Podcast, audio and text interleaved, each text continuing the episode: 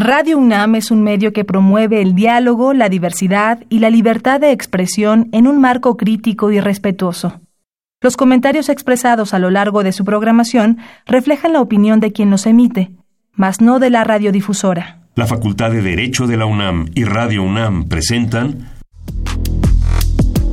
Toda sociedad requiere para su funcionamiento regirse por valores, principios, normas e instituciones. A diario escuchamos, leemos y opinamos sobre temas relacionados con la legalidad. Pero, ¿verdaderamente conocemos nuestros derechos y obligaciones? Tu participación es indispensable. Acompáñanos. Derecho a debate. En la cultura de la legalidad participamos todos. Conduce Diego Guerrero. Hola, ¿qué tal? Muy buenas tardes. Bienvenidos a Derecho a Debate en la Cultura de la Legalidad. Participamos todos. Mi nombre es Diego Guerrero y como cada martes les agradecemos que nos sintonicen por el 96.1 FM Radio UNAM. Y bueno, el día de hoy vamos a seguir justamente hablando desde el, tema del COVID-19, cómo lo estamos afrontando en el ámbito internacional, en, el ámbito nacional. Y bueno, el día de hoy me acompaña desde su casa, desde esta sana distancia que estamos llevando. Todos desde nuestros hogares estamos eh, vinculados para poder transmitir a través de la frecuencia de Radio UNAM. Me acompaña Brian Vicario. Brian, un placer tenerte el día de hoy aquí desde tu casa, pero transmitiendo desde Radio UNAM. Claro que sí, Diego, es un placer para mí que me hayas invitado a este tu programa y agradecerte a ti y a todo tu auditorio que nos está escuchando. Oye, Brian, entraría incluso con la primera preocupación que tú tuviste. Recuerdo que hiciste ahí una publicación en las redes sociales de que te preocupaba el tema de la pandemia porque acabas de pagar tu renta, tú estás en la Ciudad de México y este y ahorita te encuentras pues ya en tu en tu municipio, ¿no? Claro que sí, aunque lo hice a tono de broma esa publicación, evidentemente yo creo que sí puede afectar a muchísimos estudiantes que se encuentran no solo en la Ciudad de México, que son foráneos, que tienen que salir de sus provincias para poder estudiar y bueno, es un tema que están pagando porque pues tienen un contrato y tú sabes que los contratos hay que cumplirse. Y pues nada, eh, es algo preocupante. Bueno, pues sí, efectivamente el tema lo vamos a abordar de forma muy amena y debo decir que este programa, y sí lo digo a título personal, es un programa muy, muy especial para mí por los invitados que vamos a tener el día de hoy. Vamos a escuchar las voces universitarias, qué conoce, qué ha vivido, qué está experimentando nuestra comunidad universitaria y regresamos aquí a la transmisión a través de Radio UNAM. No se vayan, esto es Derecho a Debate. Las voces universitarias.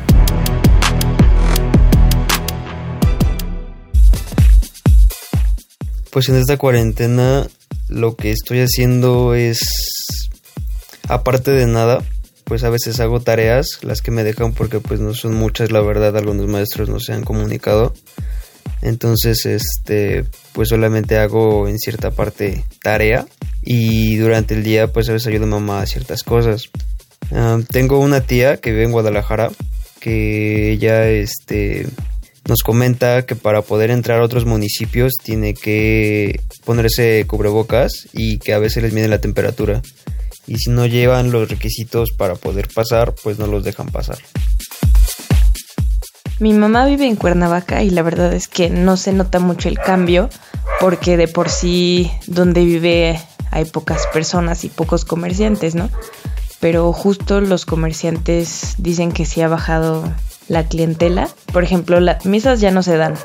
Cuando empezaba la cuarentena, los padrecitos sí, sí decían como de esto sí existe, por favor no salgan, quédense en su casa y así. Y entonces a partir de eso la gente empezó a creer pero más bien como que pensaban que era una enfermedad citadina. O sea, decían, bueno, estamos, estamos muy lejos de la ciudad, no nos puede pasar. Eh, pero sí, definitivamente sí ha bajado la gente y, y los que más están padeciendo son los comerciantes que viven al día. Yo vivo en Polman y en la unidad las personas no siguen las medidas de prevención, aunque las cintas de la esquina y bodega horrera traten de aplicarlas, las personas no las siguen y salen porque quieren, porque pueden y porque sí. Y se te acercan mucho. Entonces no eh, las personas no lo están respetando. Y de hecho por rumores nos enteramos que no dejaron poner a las personas del tianguis precisamente por esta situación. Mi papá actualmente vive en el estado de Oaxaca. Él vive en la capital, Oaxaca de Juárez y me comentaba que después de Semana Santa se prohibió el transporte en carreteras. Es decir, que si de un municipio querías irte a la capital o de la capital al municipio estaba prohibido, a menos que estuvieras regresando a tu lugar de origen y ahí te tuvieras que quedar. Entonces, no puedes viajar ni de un municipio a otro, ni de un municipio a la capital, a menos que sea un caso de extrema necesidad y tengas que salir. Síguenos en Instagram, Facebook y Twitter como Derecho a Debate.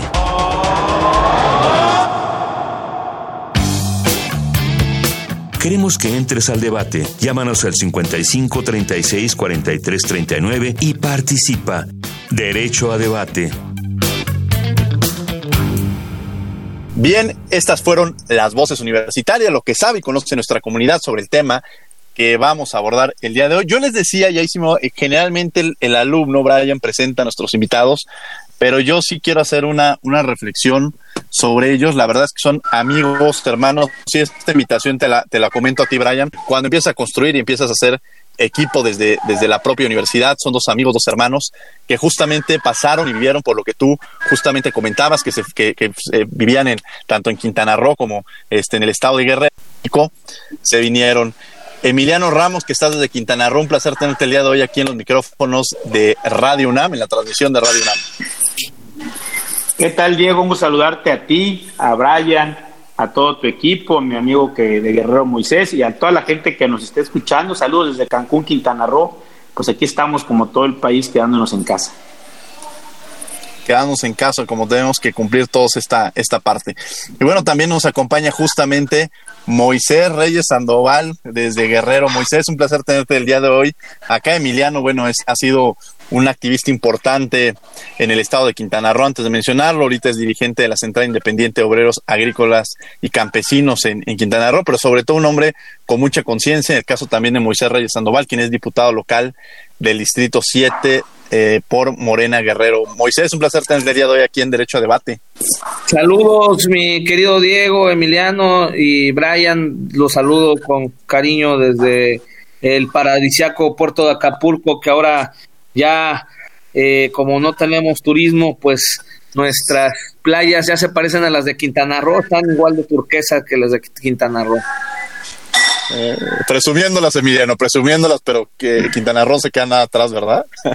No, no es para tanto, amigo Moisés, no es para tanto. ¿eh? Pero los saludo con gusto. Para mí igual es un programa especial, porque evidentemente para la gente que nos está escuchando, para Brian, pues eh, Moisés, Diego y un servidor pasamos gran parte de la carrera juntos en las aulas de la universidad y somos, tenemos una amistad forjada de muchos años de coincidencias y de hermandad que nos une y, bueno, qué bueno coincidir en este espacio y saludos a toda la gente también, a mis amigos de Guerrero, a Moisés y a todos los, todos los amigos de por allá. Muchas Bueno, gracias, a- Emiliano. Gracias, gracias. Vamos a empezar con esta entrevista, mi querido Brian. A ver, eh, y me gustaría quizá en- empezar desde el contexto de cómo empieza a surgir el COVID-19 y es un contexto internacional. Y quizá en esta parte, Emiliano, me gustaría que arrancáramos contigo sobre una visión general de cómo está o cómo se ha suscitado el tema del COVID-19 en el ámbito internacional para después irlo visibilizando en el ámbito eh, federal y desde luego en el ámbito local, ¿no? Sí, pues mire, yo creo que vamos a coincidir y también la gente que nos esté escuchando que ningún sistema de salud en el mundo, ningún sistema de salud público en el mundo estaba preparado para una pandemia de esta naturaleza. Hemos visto que todos los sistemas sanitarios han sido rebasados, es una realidad, tanto en Europa como, como en el caso del continente americano, particularmente en Estados Unidos. Eh, me parece que también evidencia la falta de protocolos, donde, donde desde las políticas públicas se ha privilegiado el tema de la seguridad desde el punto de vista del combate al terrorismo y no ese tipo de enfermedades que son realmente tra- transmisibles. Es, es, es una realidad y que, bueno, hoy ha generado una parálisis eh, en la economía mundial. Y, por ejemplo, las aerolíneas son de las industrias más afectadas. Está paralizado prácticamente más del 95% de, de los vuelos en el mundo. Eh, en el caso de Quintana Roo, el aeropuerto, eh, desde que inició la pandemia, eh, tiene cifras de parálisis del 98% de los vuelos, entonces que muy pocos aviones están llegando. Entonces me parece que esto ha evidenciado la pandemia, que no había a nivel mundial, no hay ningún sistema de salud preparado para esto, que no existen protocolos como en las políticas públicas de ningún gobierno, porque a veces de repente se critica mucho eh, los gobiernos locales o nuestro gobierno nacional, pero si eh, hacemos análisis del, escenario internacional, esta pandemia ha rebasado prácticamente a todos los gobiernos del mundo. Solamente se salvan aquellos que por su población, hablando de Nueva Zelanda, Suecia, por su población, su número de habitantes por, por kilómetro cuadrado, es muy difícil que se, que se, que se, que se haga un contagio masivo. Bien, Emiliano, pues ya nos hablaste un poco del contexto internacional, algo muy importante que dices que es ver esta, eh, visibilizar no el problema desde una perspectiva exclusivamente nacional o local, sino también entender que hasta los países más avanzados han tenido que atravesar por esta situación y que tampoco están preparados en el ámbito de, de las condiciones de salubridad, en las condiciones de los mecanismos que tenían para poder afrontar este reto. En este ámbito nacional, eh, internacional, este, Moisés, me gustaría que nos dieras tu visión de cómo logras o, qué, o cómo logras percibir la situación que se enfrenta y cómo la, de alguna manera también ha estado transitando en el ámbito de que ha llegado a nuestro país, ¿no? Bueno, digo, pues eh, de hecho estaba hace unos momentos viendo un, eh, bueno, hace un rato un documental sobre cómo, cómo se fue esparciendo. Estábamos en enero, escuchamos sobre el coronavirus y empezó en aquella, en aquella época, en aquel primer mes de este año, este, pues ya sabes, aquí en México se veía como algo muy distante, como algo que nada más estaba pasando en China, había muchos memes, había mucha eh, pues cosas hasta chuscas.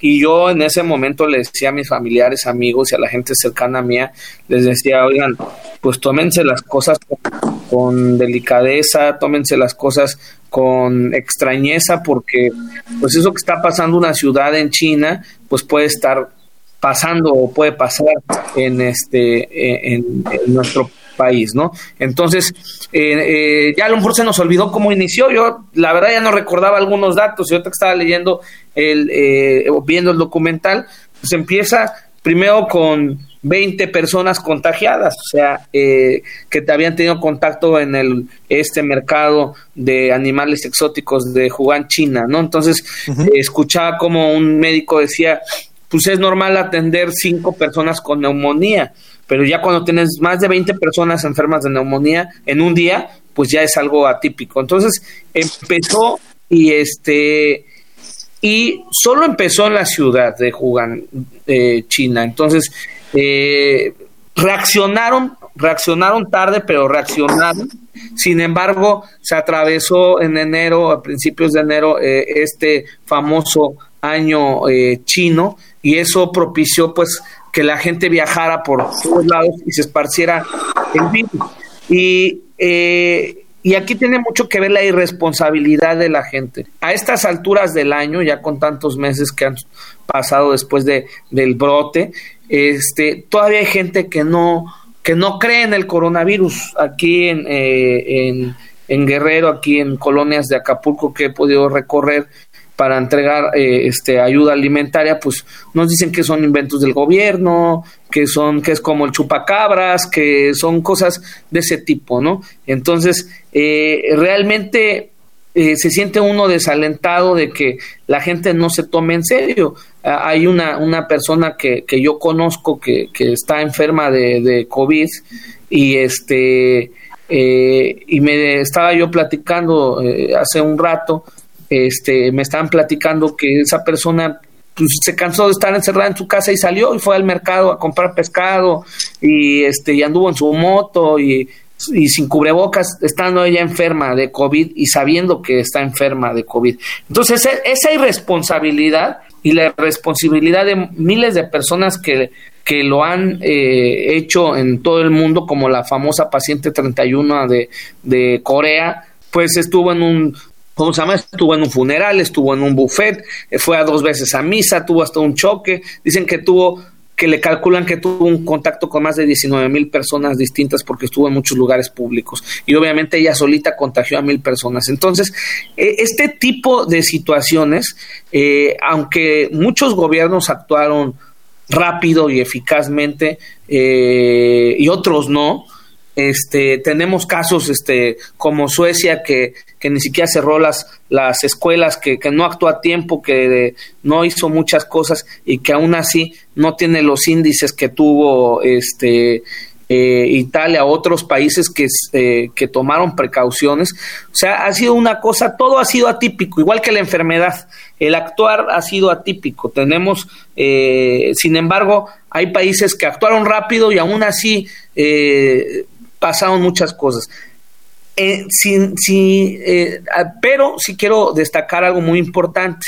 En nuestro país, en nuestro país sucedió algo muy importante, que es que sí se tomaron eh, las medidas precautorias, eh, no solo por parte del gobierno, sino de muchas empresas, de la propia universidad, por ejemplo, de mucha gente que sí tomó conciencia y, y aunque las eh, los médicos de la propia UNAM, los expertos, la, eh, la, iniciativa privada, las propias autoridades sanitarias estiman que, las cifras que tenemos actualmente no son las, eh, las reales, que, que, hay más acumuladas, hay más contagiados.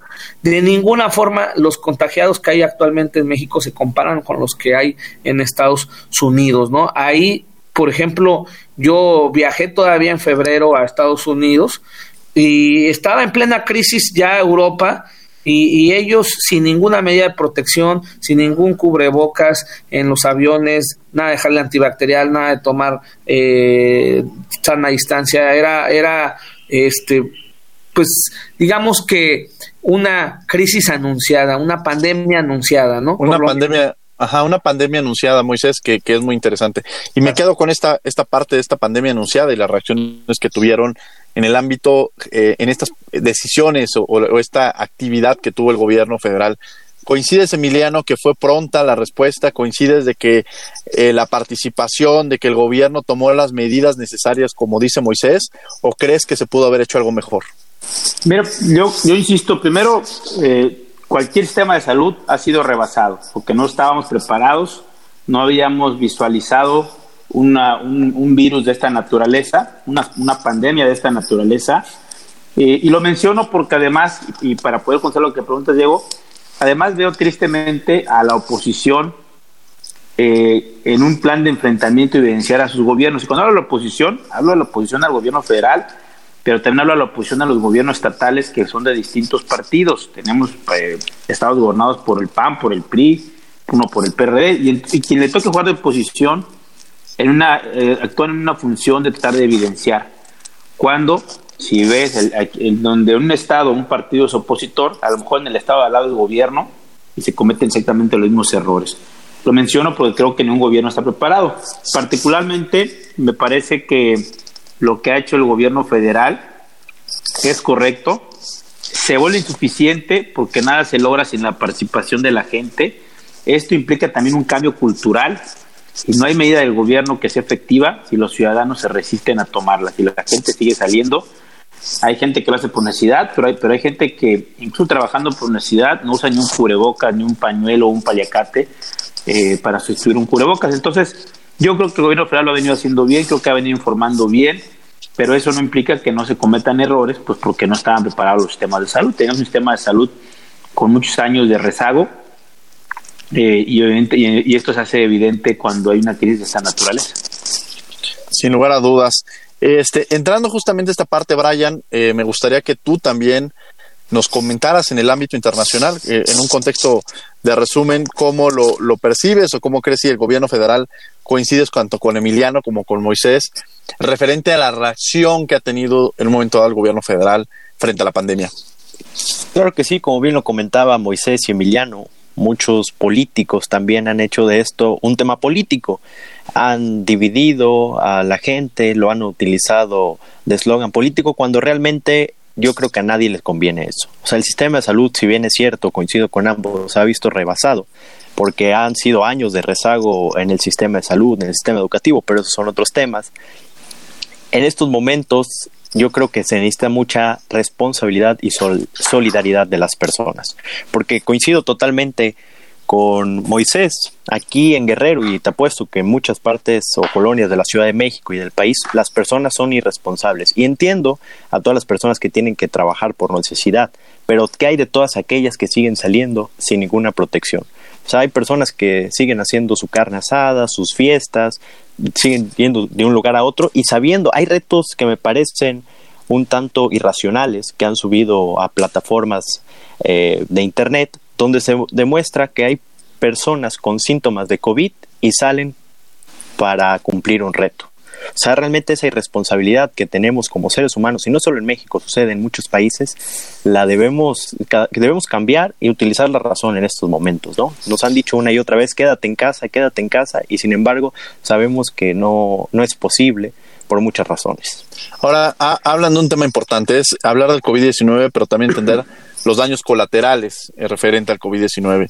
Ahorita mencionaban Brian, mencionaban, tenemos daños colaterales justamente a aquellas personas en el ámbito económico, el, mercado informal, aquellos trabajadores informales, eh, daños colaterales justamente muchas personas, muchas empresas que tuvieron que cerrar, muchos eh, hoteles que incluso se han visto en esta, en esta necesidad, daños colaterales como justo me, creo que también es importante visibilizar que generalmente y eso este, que, recalca mucho Moisés cuando platicamos, pero dice, no todo está centralizado en la Ciudad de México y es verdad.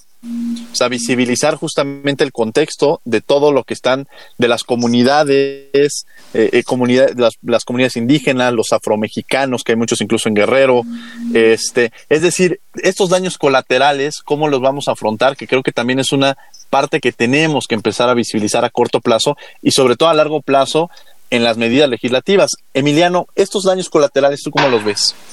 Sí, evidentemente hay daños colaterales. Mire, les voy a platicar el panorama de Quintana Roo. El estado de Quintana Roo, desde el inicio de la pandemia, se encuentra entre las primeras seis entidades, entre, siempre entre la cuarta y la sexta entidad con mayor número de contagios, pero también con mayor número de fallecidos. Y esto visto desde números absolutos pero también si lo vemos desde el punto de vista porcentual, pues es todavía más grave. Cancún, entrando a lo que son los daños colaterales, Cancún ocupa el primer lugar nacional de despidos por la contingencia del coronavirus. Somos, somos vergonzosamente el número uno, el primer lugar, y además muy lamentable porque pues somos, somos una ciudad, somos sobre todo Quintana Roo es un estado resiliente, estamos acostumbrados a las, a las contingencias pues meteorológicas en primer lugar, el huracán Vilma, el huracán Gilberto están, económicas, como cuando por ejemplo los atentados de las Torres Gemelas en Estados Unidos generaron una caída del turismo en Quintana Roo. Y entonces, en esa cultura de prevención, fundamentalmente por los fenómenos meteorológicos, prácticamente casi todos los grandes complejos turísticos tienen contratados seguros privados para hacer, hacerle frente ante una, ante una caída del turismo. Y aquí en Quintana Roo, lamentablemente, bajo el argumento de la contingencia, para la primera quincena de marzo, para el primero, para el primero de marzo, ya habían despedido a un gran número de trabajadores cuando todavía ni siquiera se vaciaban los hoteles. Los hoteles empezaban a vaciarse a partir del 15 de marzo, fue que fue cayendo en picada la ocupación hotelera, o se encuentra por debajo a partir del primero de abril en adelante se encuentra por abajo del, del, del 2% de ocupación hotelera y evidentemente un primer daño colateral tiene que ver con las fuentes de empleo que, que tiene que ver el turismo, porque evidentemente en los países la única medida en este momento efectiva es cerrar fronteras. Lo que, lo que se dice quédate en casa se convierte en quédate en tu país, no recibir vuelos. Entonces, evidentemente, los hoteles están vacíos, los hoteleros, en lugar de ser solidarios con los trabajadores, la mayoría, no todos, pero una lamentable mayoría, han generado despidos. Eh, las aerolíneas, evidentemente, están, están todos los aviones en tierra y, evidentemente relanzar la industria turística no va a ser fácil porque va a tener que implicar desde nuevas medidas en los, en los de sanitización de los aviones, va a implicar desde menos pasajeros por avión. Entonces, si tú le pones menos pasajeros por avión, si el avión tiene que estar más tiempo en tierra porque tendría que tener una sanitización mucho más efectiva, todo se va a traducir en elevar los costos de los, de los, de los vuelos aéreos, de los boletos aéreos. Y en los hoteles lo mismo, tendrán que implementar nuevas medidas de sanitización desde túneles de sanitización, desde nuevos reglamentos de protección civil de COFEPRIS que permitan garantizar la, que ante determinada concentración de número de trabajadores por metro cuadrado tenga que venir una serie de protocolos de seguridad. Esto es decir, no, será, no, no podrán ser las mismas medidas para un centro laboral que, que, concentre 10 trabajadores en 20 metros cuadrados que para uno que concentre 50 eh, trabajadores en 20 metros cuadrados. Entonces, pues me parece que algo tenemos que tener claro y es que el mundo ya cambió, ya no podemos añorar regresar a como era nuestra, nuestra cultura y nuestra forma de vida anterior. Esto ya cambió. Ah, bueno, no siempre estaremos en, en, la, en la etapa más difícil, pero esto va a implicar un cambio en la forma, en las relaciones laborales. En China mismo han, han establecido nuevos protocolos para regresar a trabajar. Y, y, decía Darwin que las especies que sobreviven no son las más fuertes ni las más rápidas, sino las que se adaptan. Así que hay que adaptarnos, sobrevivir y modificar todo el trabajo que hacemos, toda la, la, la recreación, las relaciones familiares, personales, laborales, las actividades sociales, culturales, de todo tipo. En ese mismo camino, Moisés, eh, que Emiliano ya nos hace una referencia del contexto de lo que ha sucedido. Me gustaría preguntarte lo mismo. Estos daños colaterales que se están viviendo en el mundo, ¿cómo han afectado, cómo se visibilizan desde una perspectiva en el estado de Guerrero? Pues mira, aquí eh, en el estado de Guerrero nosotros tenemos otro tipo de turismo distinto al de Quintana Roo, es un turismo más nacional este Michoacán, Morelos, Estado de México y principalmente Ciudad de México son nuestros, eh, pues la gente donde viene eh, a vacacionar a, la, a, este puerto de Acapulco. Entonces, nosotros eh, se tomó la decisión, el gobierno del estado tomó la decisión de antes de Semana Santa, en cuanto empezó la pandemia, de cerrar las playas.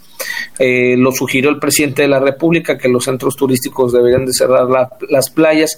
Algunos al principio estábamos escépticos con la toma de, decisión del gobierno del estado de, que se cerraran las playas, pero creo que fue acertado ya con el tiempo porque eh, ahorita estamos viendo que una de las ciudades más afectadas eh, en todo, o si no es que la ciudad más afectada en todo el país es la Ciudad de México, y si hubiéramos dejado abiertas las playas, hubieran eh, venido eh, turistas de la Ciudad de México en la Semana Santa y en las semanas anteriores, y entonces ahorita hubiera miles de contagios tal vez en Acapulco y seríamos una de las ciudades este, con más problemas como Tijuana o como el propio Cancún. Entonces nosotros eh, cerraron las playas, eso colapsó la industria hotelera.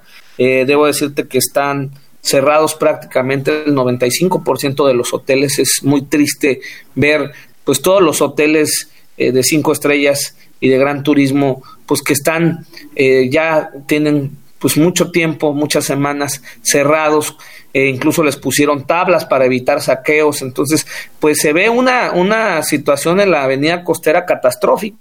¿no? como de película de ciencia ficción. Y como decía Emiliano, hubo mucha gente, eh, pues algunos hoteleros socialmente responsables, pues les están dando su sueldo, otros eh, pues los despidieron. Y hay otros que son socialmente responsables pero nos dicen y restauranteros me han, estado diciendo casi a diario sobre todo estos últimos días sabes que es que ya no podemos ya no podemos ya por más que yo he querido pagarle a mis empleados estas eh, quincenas eh, ya no puedo. Entonces esta situación pues sí ha, ha dado un golpe duro a la economía de la ciudad de Acapulco en particular, en Guerrero, el como estado es distinto porque tenemos una parte eh, rural, ¿no? Eh, en, la parte, pues, que es rural, no hay tanto problema porque somos un estado que estamos en el trópico, no como estados del norte. Eh, la verdad es que esto ayuda porque pues hay mucha gente que, que sale a pescar, que, que, tiene sus puerquitos, que tiene sus gallinas, que ahorita estamos en temporada de mango, hay muchas cosas, está el maíz, también estamos en temporada de maíz, entonces hay, hay muchas cosas ahorita que el campo provee y que eh, la gente, pues en el campo no se está muriendo de hambre, ¿no? Pero en las ciudades, en las nueve ciudades más pobladas del estado, son las que están sufriendo. La gente que, que vivía de los servicios, del comercio, de los hoteles, de toda esta parte, pues está, está sufriendo mucho. Los restaurantes pues están cerrados prácticamente todos, solamente algunos están dando eh, para llevar eh, y todo. Y como dice Emiliano, la recuperación turística va a ser muy, muy complicada, ¿no?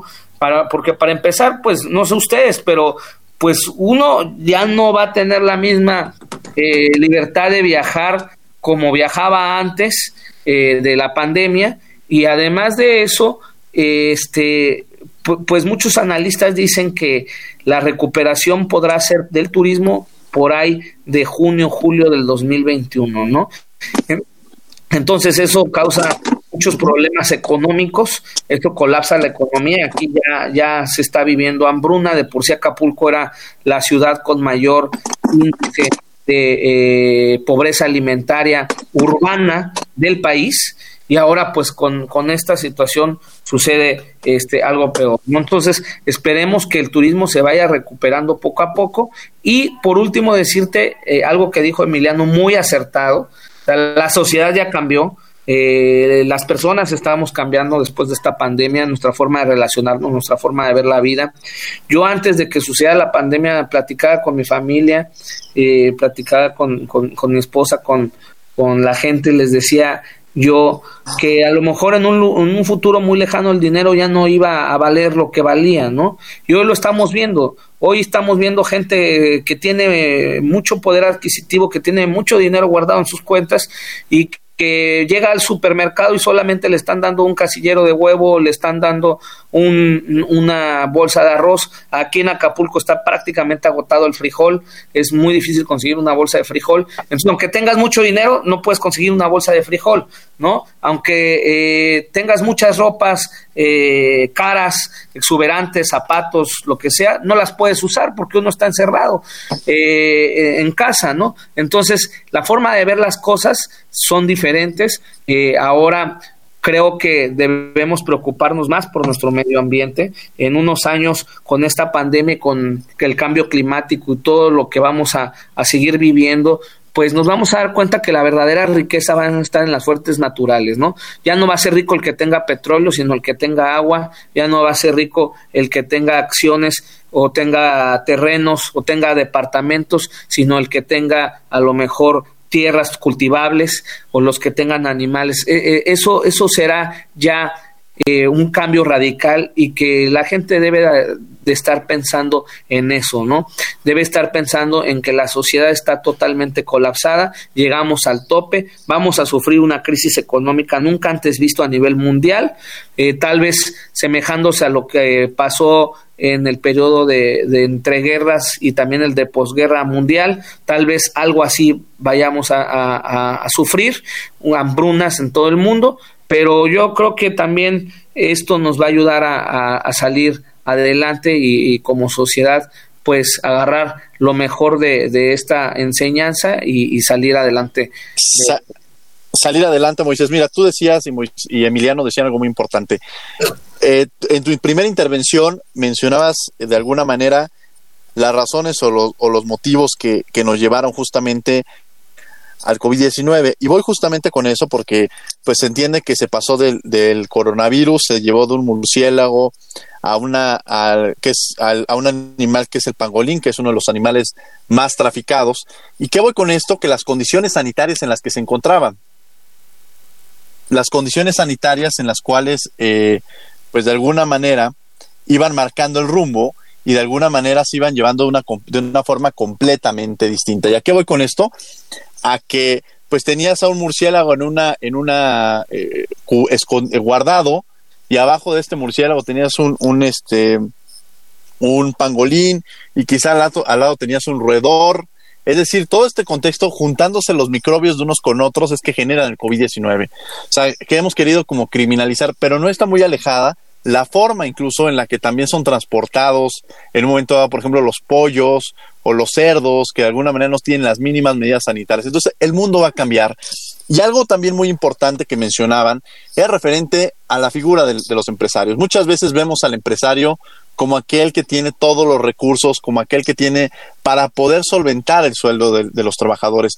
Yo ahí sí creo que va un mensaje importante y es que empezar un proceso de negociación en el cual decía el trabajador, bueno, quizá no te puedo pagar el 100%, pero te pago el 60%, te pago ahorita el 40% y quizá el próximo año que nos vaya mejor te doy un bono. Es decir, entrar a estas negociaciones que, que, permitan que los empresarios puedan seguir subsistiendo y no llegar al punto en el que tengan que clausurar o que tengan que cerrar sus negocios y declararse en bancarrota, tiene que empezar un trabajo de conciliación y tenemos que cambiar la forma en la que se está desarrollando. Y me parece que esos dos puntos que se mencionan juegan un papel muy relevante de cómo debemos empezar a interactuar y cómo podemos empezar. El mundo no va a ser el mismo, va a cambiar y creo que no necesariamente tendría que cambiar este, negativamente.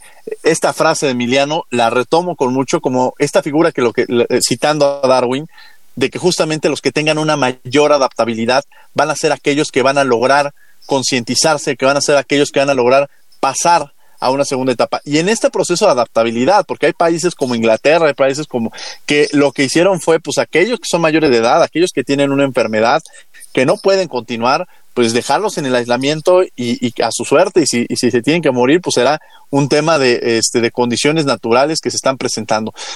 Eh, hay una parte que, que, nos lleva también justamente a entender, ya hablamos de estos grupos quizá en situación de vulnerabilidad, las condiciones que se están viviendo en las, en las entidades de la República, tanto en Guerrero como en Quintana, Roo, en Quintana Roo, Brian.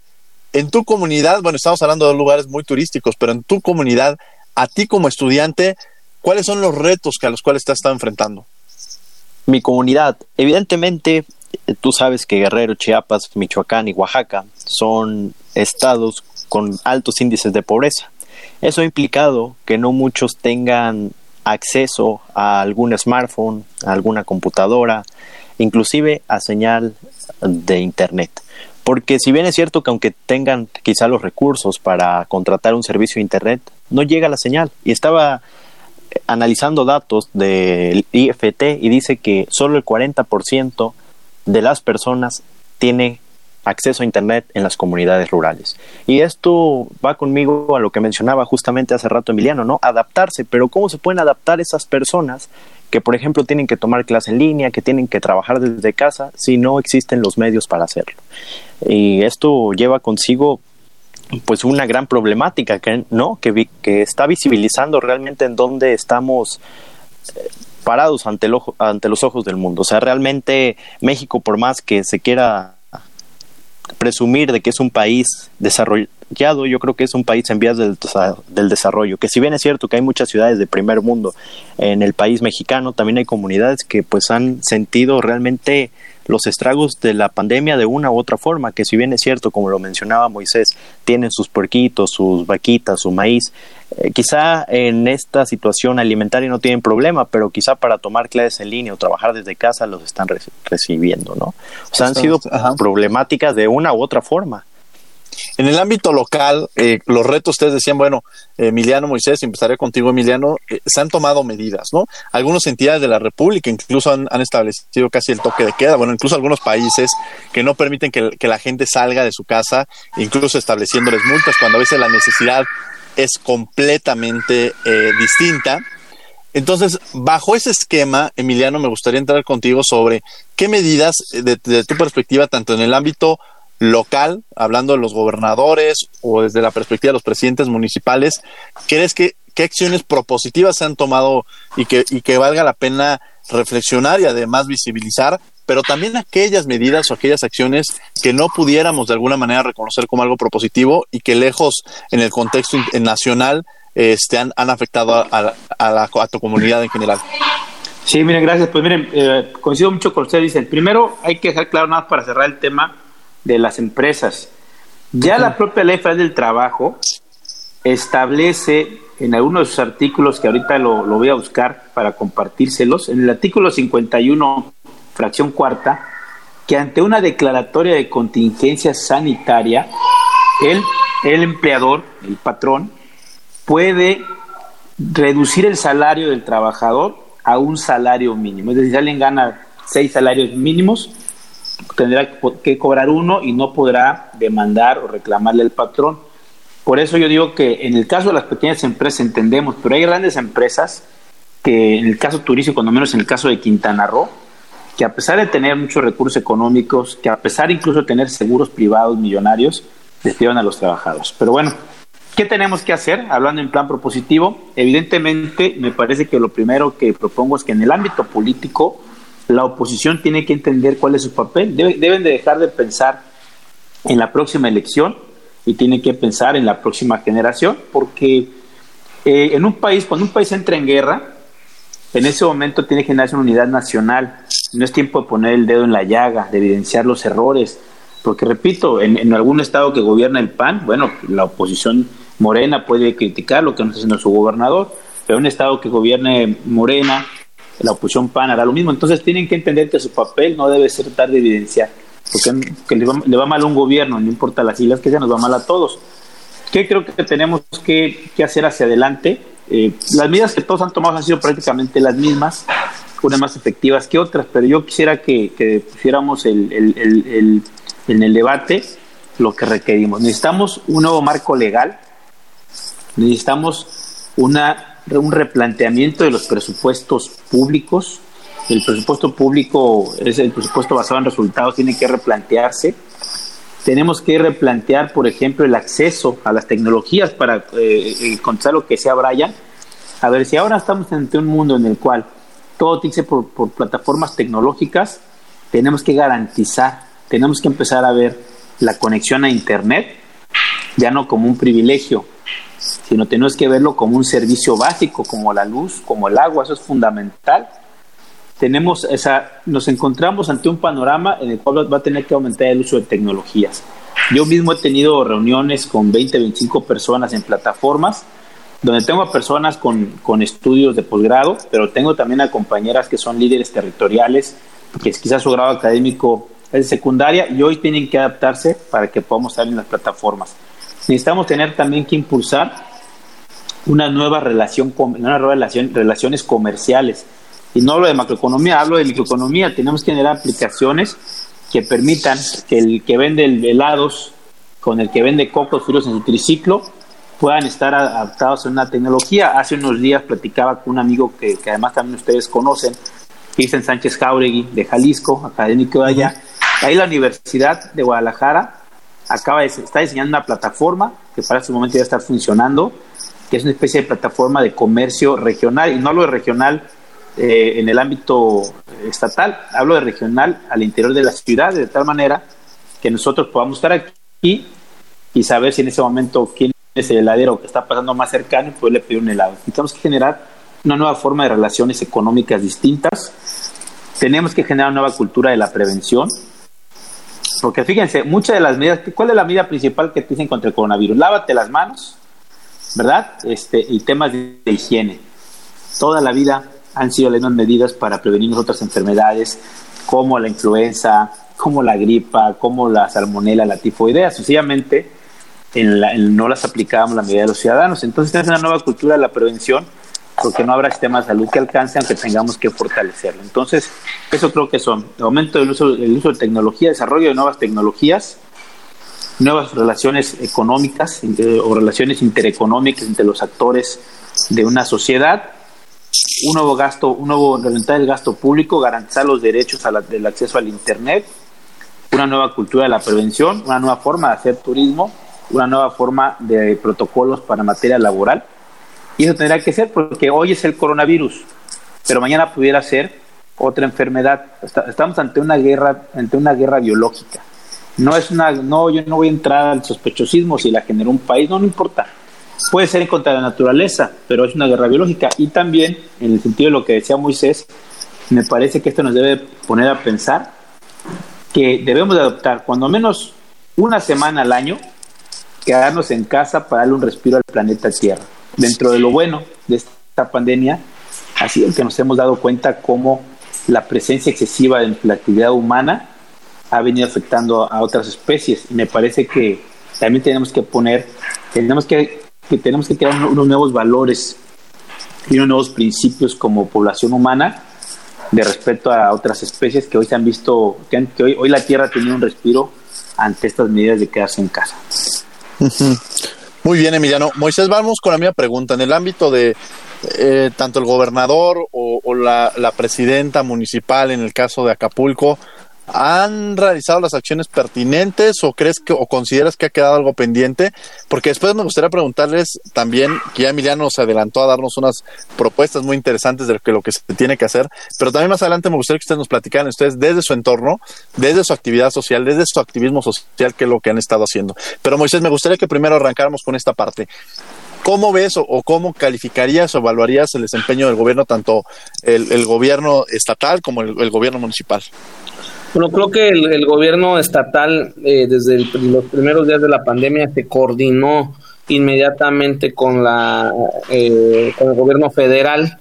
Este ha visto pues mucho revuelo del, del actuar del gobierno federal, pero pues ahí están los resultados, ¿no? Tenemos eh, países que entraron después que México al primer contagio de COVID y hoy como Brasil, como propio Ecuador y hoy están rebasadísimos y hay muertos en las calles y Chile también y este que incluso tienen menores, mm, mm, salvo Brasil, eh, hablando de Chile, Ecuador, tienen menor número de habitantes que México y tienen eh, mm, eh, explotadísimo los casos de COVID. Entonces el gobierno del estado se coordinó muy bien con el gobierno federal a pesar de que Aquí se ve que, independientemente de los partidos políticos, porque son de extracciones, diferentes, se coordinaron muy bien. Eh, el tema ha sido, en general, con los municipios. Han tomado eh, algunos municipios algunas acciones demasiado eh, drásticas, ¿no?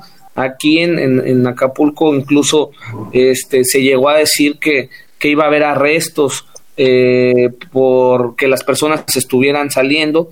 Eso pues tú sabes que es como abogado que es un estado de excepción y el estado de excepción solamente puede ser, este, eh, lo dice la Constitución, pues a petición del presidente de la República y con aprobación del Congreso de la Unión se deben de suspender las garantías. Tú conoces muy bien este tema. Entonces, eh, la verdad es que eh, esta, esta situación pues sí, sí ha habido muchas eh, eh, situaciones aquí en Acapulco de medidas muy drásticas que han ayudado, que han funcionado. Hoy eh, veía una encuesta de que pues más o menos somos un estado en el que se redujo la movilidad hasta el 33%.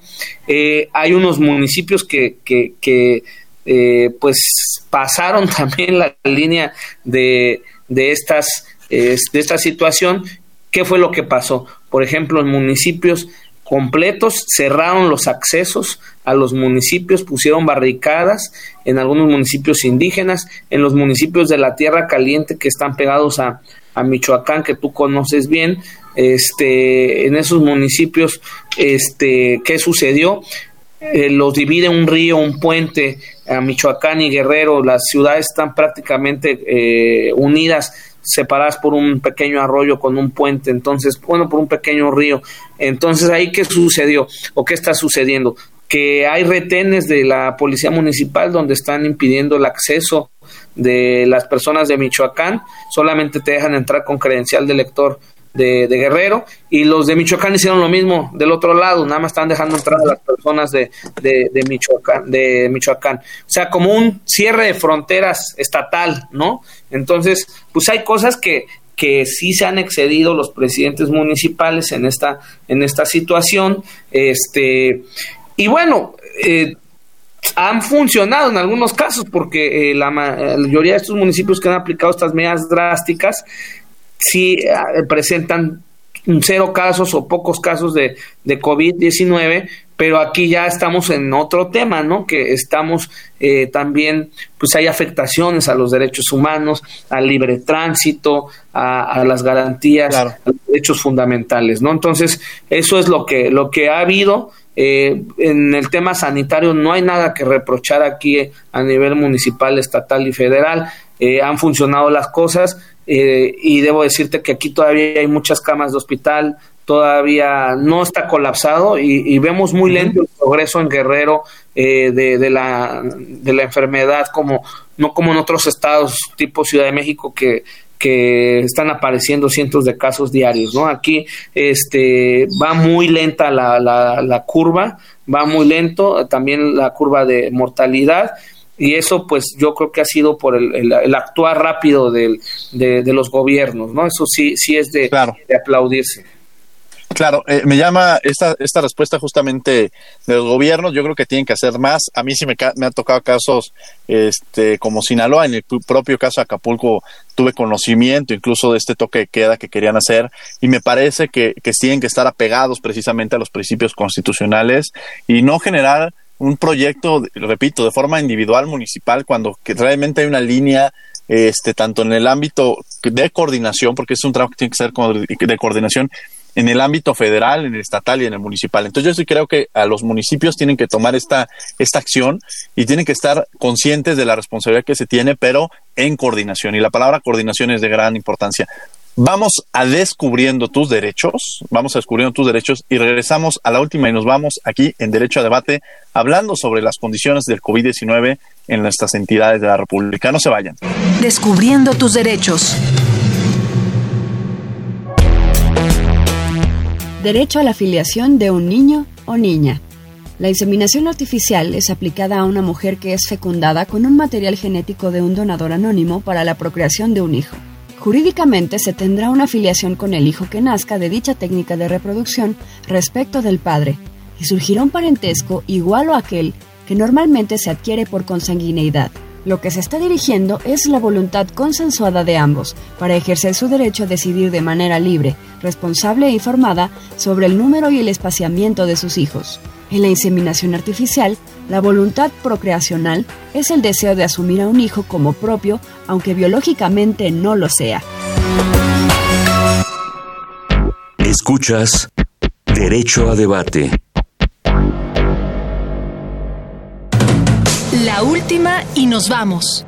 Bien, estos fueron descubriendo tus derechos. La última y nos vamos. Ustedes son hombres muy activos, Emiliano, Moisés, que yo los he visto con el tema de qué puedo hacer y creo que es algo muy importante. Ya hablamos de la responsabilidad estatal, federal, municipal, pero cada uno de nuestras trincheras deben hacer acciones concretas. Emiliano, yo te he visto muy activo, incluso donando este eh, cubrebocas, este, apoyando a las comunidades, igual que Moisés. Platícanos un poco qué es lo que has estado haciendo. Sí, gracias amigo. Pues mira, efectivamente nosotros aquí hemos estado fabricando y donando caretas eh, anti-COVID. Precisamente yo no me dedico a eso, eh, pero finalmente en la relación con amigos de varias partes del mundo y también con el ingenio de uno de mis hermanos, Salvador, diseñamos una careta con materiales muy sencillos que hemos ido perfeccionando. Y entonces tenemos una campaña que se llama Yo te cuido, tú me cuidas, que está básicamente dirigida a los trabajadores de la salud, estás hablando desde el camillero, los trabajadores de limpieza, el médico, la enfermera, el terapeuta respiratorio, el guardia de seguridad, a los policías, a todos los servidores públicos. Ahorita vamos a una donación a los trabajadores de la limpieza, le estamos donando caretas que nosotros mismos fabricamos eh, y en el cual además eh, vienen acompañadas de un dibujo que hicieron mis hijas que tiene que ver con este reconocimiento a los médicos, porque es lamentable que en otros países les aplaudan y aquí en México tenemos casos de agresión y discriminación contra los trabajadores de la salud. Entonces hemos impulsado esta campaña de yo te cuido, tú me cuidas y sobre todo hablando con la gente que ya la importancia de la resiliencia. Yo les he dicho a mis amigos, a mis familiares, a la gente con la que nos relacionamos en el trabajo político y social, y si les dejen de contar cuántos días faltan para que esta pandemia se acabe, esto ya no va a regresar a la vida que teníamos el año pasado, ya las formas de relacionarse tienen que ser distintas. Y voy a presentar en estos días una iniciativa ciudadana que tiene que ver con lo que comentaba Brian Vicario hace rato, de, del acceso a las plataformas, el acceso a la Internet. Una iniciativa que va en el sentido de que tiene que garantizar el, el gobierno estatal el acceso a Internet en todas las comunidades. Para que puedan hoy estas, estas nuevas relaciones, tiene que haber internet Padrísimo, muy bien, Emiliano, qué bueno que lo, que lo mencionas y qué bueno que también mencionas esta parte legislativa, porque justamente te iba a preguntar en ese tenor ya en tu, en tu experiencia que has tenido como, como legislador y ahora desde, desde, la sociedad civil, pero qué bueno que están estas iniciativas ciudadanas. Moisés, igual la misma pregunta, ¿qué se está haciendo? También te he visto muy activo, eh, muy propositivo y también desde, desde las necesidades que se tienen en el ámbito del poder legislativo en, el, en la entidad de Guerrero.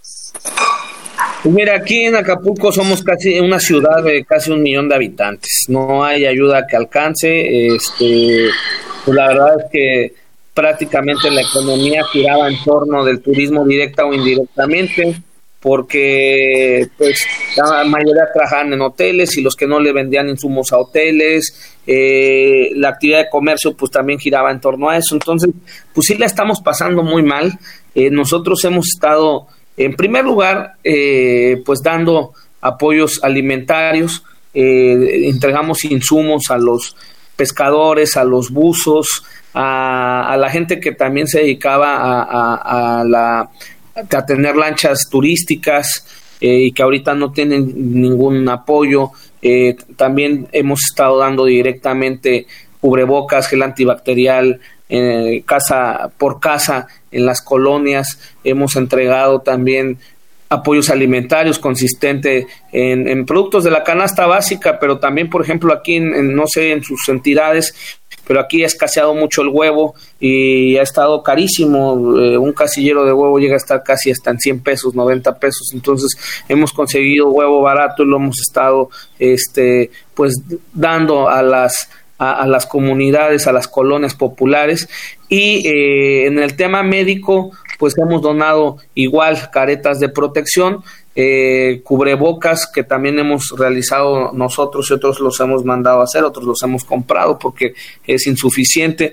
Eh, donamos en los tres hospitales más importantes de Acapulco, que es el Hospital Vicente Guerrero del IMSS el, y dos hospitales generales, entregamos productos este con los ahorros que, que se generaron del Congreso en, eh, nosotros entregamos eh, productos para las enfermeras, los doctores, que son estos petos de protección, caretas, la cubreboca famosa N95 y mucho material para eh, estos hospitales.